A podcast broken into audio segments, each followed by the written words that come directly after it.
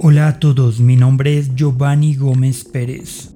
Recientemente realizamos nuestro Byte Talks en la ciudad de Guatemala, así que estamos publicando en este podcast las charlas de este evento. Recuerden que pueden leer el texto que acompañó a esta charla, ver el video completo en vivo o escuchar este mismo podcast en byteproject.com.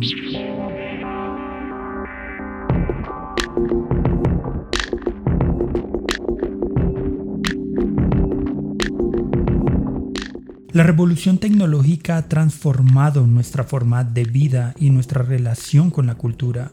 A pesar de los desafíos que esto puede conllevar, se puede construir puentes con la sociedad desde el Evangelio. Gonzalo Chamorro es director ejecutivo del Instituto Crux, profesor de Historia y Teología, conductor del programa radial Café, Cultura y Cristianismo Además está casado con Carolina y es padre de Eirene y Moisés. En su charla, Gonzalo nos habla del ejemplo de Pablo en Atenas y lo muestra como un modelo para dialogar con la cultura, debatir en la plaza pública y llegar a la aristocracia intelectual, generando un diálogo y debate significativo desde nuestra fe en Cristo. A continuación la charla de Gonzalo titulada Evangelio y Cultura, creando puentes con la sociedad.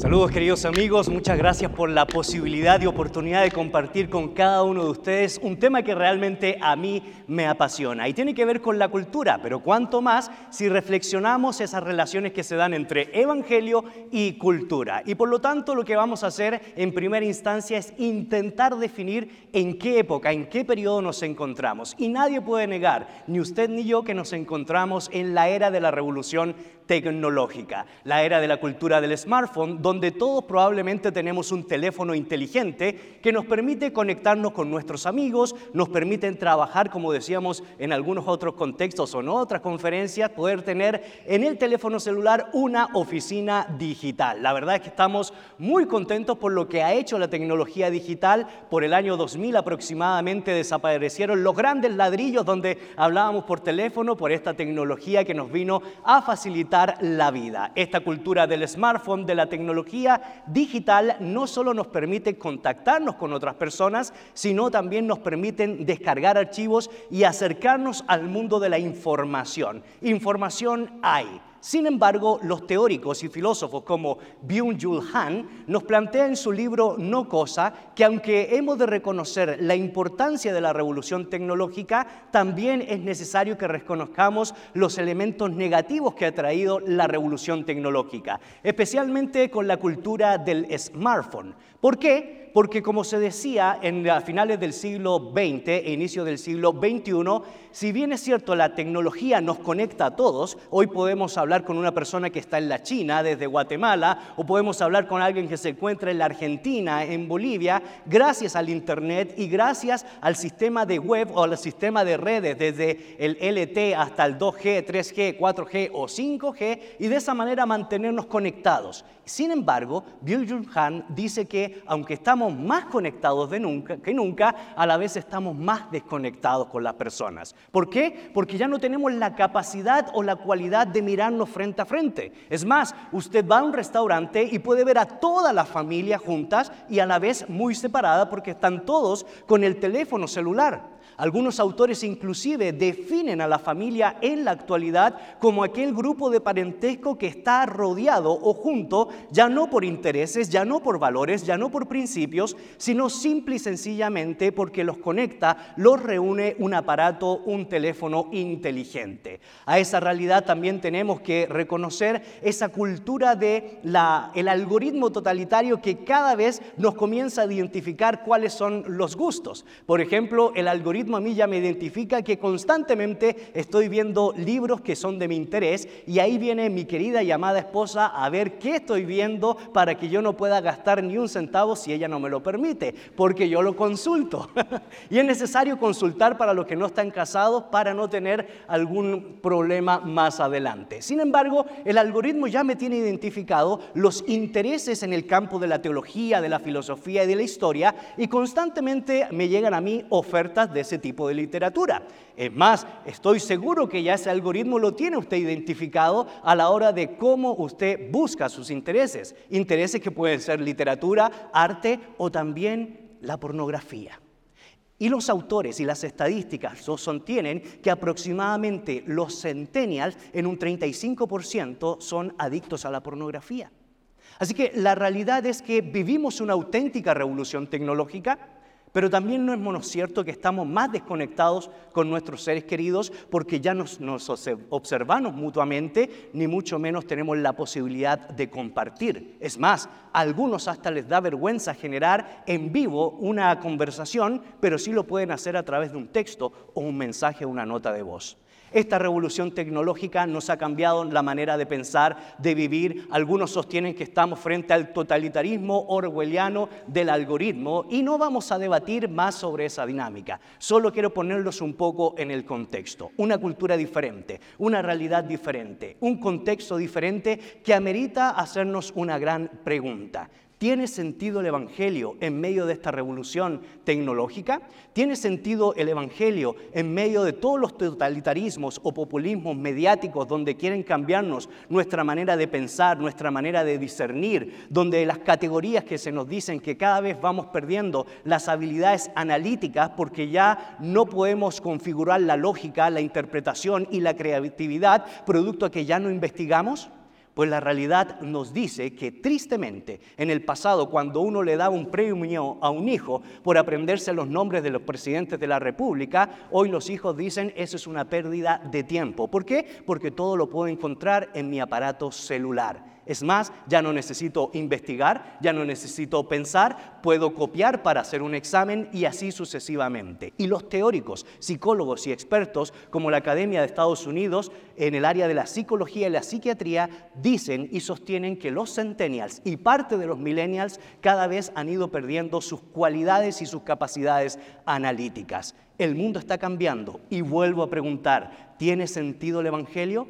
Hay mucho negativismo. Sin embargo, yo sí soy positivo, porque así como el Evangelio tuvo sentido en los primeros siglos, el Evangelio sigue teniendo sentido en nuestra vida en la actualidad. ¿Por qué? Porque lo único que puede transformar y cambiar la condición humana es el Evangelio de Jesucristo. No hay otra cosa que se conecte con las grandes preguntas existenciales que nos hemos hecho como seres humanos. ¿Quién soy? ¿A dónde voy? ¿De dónde vengo? ¿Y cuál es el sentido de las cosas? El Evangelio de Jesucristo no solo nos produce asombro, sino nos da la posibilidad de transformar la cultura por medio de esa buena noticia. Y por eso yo soy positivo en medio de esta decadencia moral, en medio de la relativización de los principios que nos han distinguido como cristianos. Lo soy porque me guío mucho acerca de lo que el apóstol Pablo hizo alguna vez rumbo a Atenas. Todos recuerdan Hechos capítulo 17, su primer viaje de Filipo a Tesalónica, aproximadamente algunos autores dicen que hay 100 160 kilómetros de distancia entre Filipo y Tesalónica, pasa a dos pueblos donde se practicaba el culto a Serapis, el culto egipcio a Serapis y el culto egipcio a Isis. Y se va dando cuenta de la idolatría que había en esa época. Pero no es menos cierto que en ese periodo proliferaba las dos grandes escuelas de filosofía, los estoicos y los epicúreos. Y es interesante que según el gran pensador Epimónides, la cultura de esa época era una cultura tal cual como la definió a la luz de la isla de Creta, cretinos. La palabra cretino viene del famoso filósofo Epimónides, que dijo que cada quien hacía lo que se le antojaba y por eso cuando Pablo le escribe a su discípulo Tito en Creta, le dice que tenga cuidado de las personas que se les antoja hacer lo que ellos consideran conveniente. No es menos cierto que Pablo se enfrenta a la reactivación del culto a Dionisio, es decir, el dios del vino. Y mucho menos es cierto también que en esa época existía la prostitución religiosa, existían los famosos muchachos de Tebas, Cuando uno estudia esa historia, uno entiende por qué parte de los soldados griegos querían que todos los soldados que se iniciaban con el nombre de los discípulos de Tebas o los muchachos de Tebas tenían que pasar sexualmente primero por ellos. Así que la realidad era compleja. Ir a Éfeso, al sistema religioso donde estaba Diana de Artemisa, era una realidad muy difícil. Como la realidad que estamos viviendo nosotros el día de hoy, la revolución tecnológica, los totalitarismos de los algoritmos que están planteando una nueva manera de entendernos y conversar y cambiar las dinámicas de las relaciones interpersonales. Estamos más conectados, pero a la vez más alejados que nunca. Y por eso yo quiero darle tres ejemplos, tres ideas que son fundamentales para que nosotros podamos generar puentes entre la cultura y el Evangelio de nuestro Señor Jesucristo. Como les decía Pablo, una vez que sale de Tesalónica, se dirige rumbo a Berea. En Berea tiene la posibilidad de escudriñar las Sagradas Escrituras y una de las palabras que a mí me llama mucho la atención en los primeros versículos del capítulo 17 es que Pablo tenía la cualidad y la capacidad de dialogar, la cualidad y la capacidad de discutir, la cualidad y la capacidad de declarar, entendiendo esa declaración como la idea basada en la argumentación o en la evidencia empírica y real, fáctica y científica de poder dar un principio o una enseñanza y por supuesto retóricamente hablando tenía la capacidad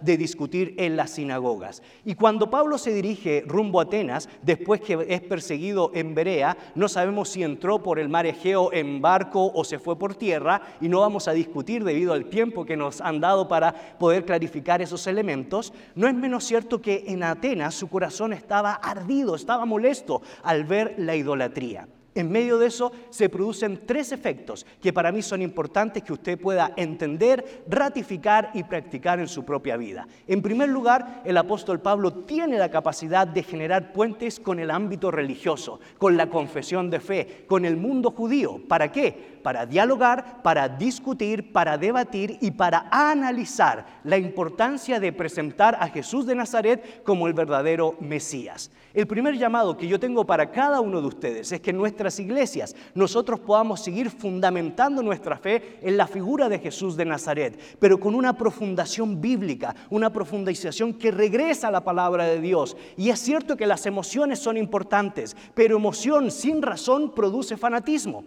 Por eso la relevancia de que hoy nosotros podamos justificar, analizar y por supuesto presentar nuestras convicciones acerca de quién es Jesús de Nazaret. El primer puente parte por casa y en la iglesia tenemos que aprender a pensar nuestra fe. En segundo lugar, debemos saber sobre la importancia y la relevancia de lo que significa también aprender a crear puentes, no solo dentro del contexto de la iglesia, como dice Hechos capítulo 17, verso 17, sino también con la plaza pública. Pablo una vez que discute, dialoga con los judíos piadosos, se va a discutir y a dialogar con los estoicos y los epicúreos en el Ágora, una plaza aproximadamente entre 200 y 250 metros cuadrados, donde habían pórticos y donde se reunía toda la parte del mundo social y cultural para generar una economía, para generar intercambios y para tener diálogos y debates que les permitía a la sociedad transmitir ideas. Y es interesante porque a Pablo se le dice, y este que trae nuevas ideas y nuevos dioses, bajo el espíritu básico del simposio de Sócrates,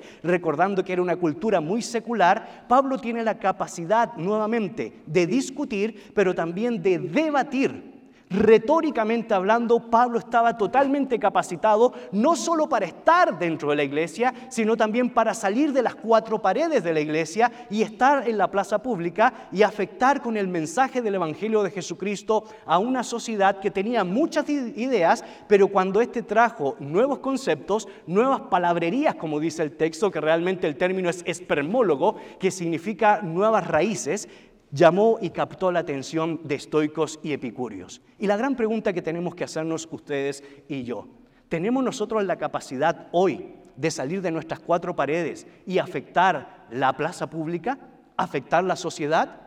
Pero no solo con un discurso básico, sino con la cualidad que nos permite presentar un evangelio desde la perspectiva bíblica, teológica y no menos científica. Tenemos la posibilidad nosotros de afectar la plaza pública, en donde también, si estamos preparados para dialogar desde ciencia, desde Klepper, desde Galileo Galilei, desde Faraday o desde otros personajes como la descifración del código genético y presentar el Evangelio bajo esa categoría, y es que el mensaje del Evangelio no solo tiene que quedarse dentro de las cuatro paredes, el mensaje del Evangelio trasciende a la plaza pública. Y finalmente, no es menos cierto que al ser escuchado por estas ideas, por la cualidad y la capacidad retórica, el apóstol Pablo es llevado al tribunal donde habían magistrados aristócratas intelectuales conocidos como el Aerópago que es el lugar donde nosotros también deberíamos estar, afectando la cultura, creando arte, desarrollando diálogos profundos y debatiendo con mansedumbre, como dice el apóstol Pedro en el capítulo 3, verso 15, para dar certeza, para dar argumentación de lo que significa ser cristiano hoy. ¿Tiene sentido el Evangelio? Claro que sí. Y el llamado, aunque no se fundó una iglesia, en el Areópago y en Atenas, lo que sí es no menos cierto que Dionisio, el Areopagita, entre otros, llegaron a los pies del Señor. Y por lo tanto, tanto ustedes como yo debemos tener las capacidades, las cualidades inherentes a cualquier ser humano de poder analizar, estudiar, profundizar y comprender qué significa el Evangelio para la iglesia ¿Qué significa el Evangelio para la plaza pública? Pero también, por favor, y esto lo imploro y lo desafío, fórmese, estudie, capacítese para que podamos afectar el mundo de la élite intelectual, para que los medios de comunicación vuelvan a tener un mensaje donde se transmitan principios y valores, para que el arte pueda ser premiado por los principios cristianos, como lo fue en la época del siglo de oro de la España, como lo fue en la literatura del Renacimiento teólogos pudieron impactar el pensamiento en un ambiente muy difícil, en la guerra de los 100 años o inclusive en la peste bubónica. Cierro con esto. Atrévase a pensar, atrévase a creer, atrévase a discernir los espíritus y a discernir el signo de los tiempos. Pero para atreverse hay que formarse. Y para formarse usted necesita ser disciplinado, porque no estamos transmitiendo cualquier cosa. Estamos transmitiendo nada más y nada menos que el mensaje del Evangelio del Señor Jesucristo. Y eso se hace desde el texto, pero en diálogo profundo con las ciencias, el arte, la cultura. Que el Señor les bendiga. Para más charlas como esta, visita byteproject.com. Soy Giovanni Gómez Pérez y te espero en el próximo episodio.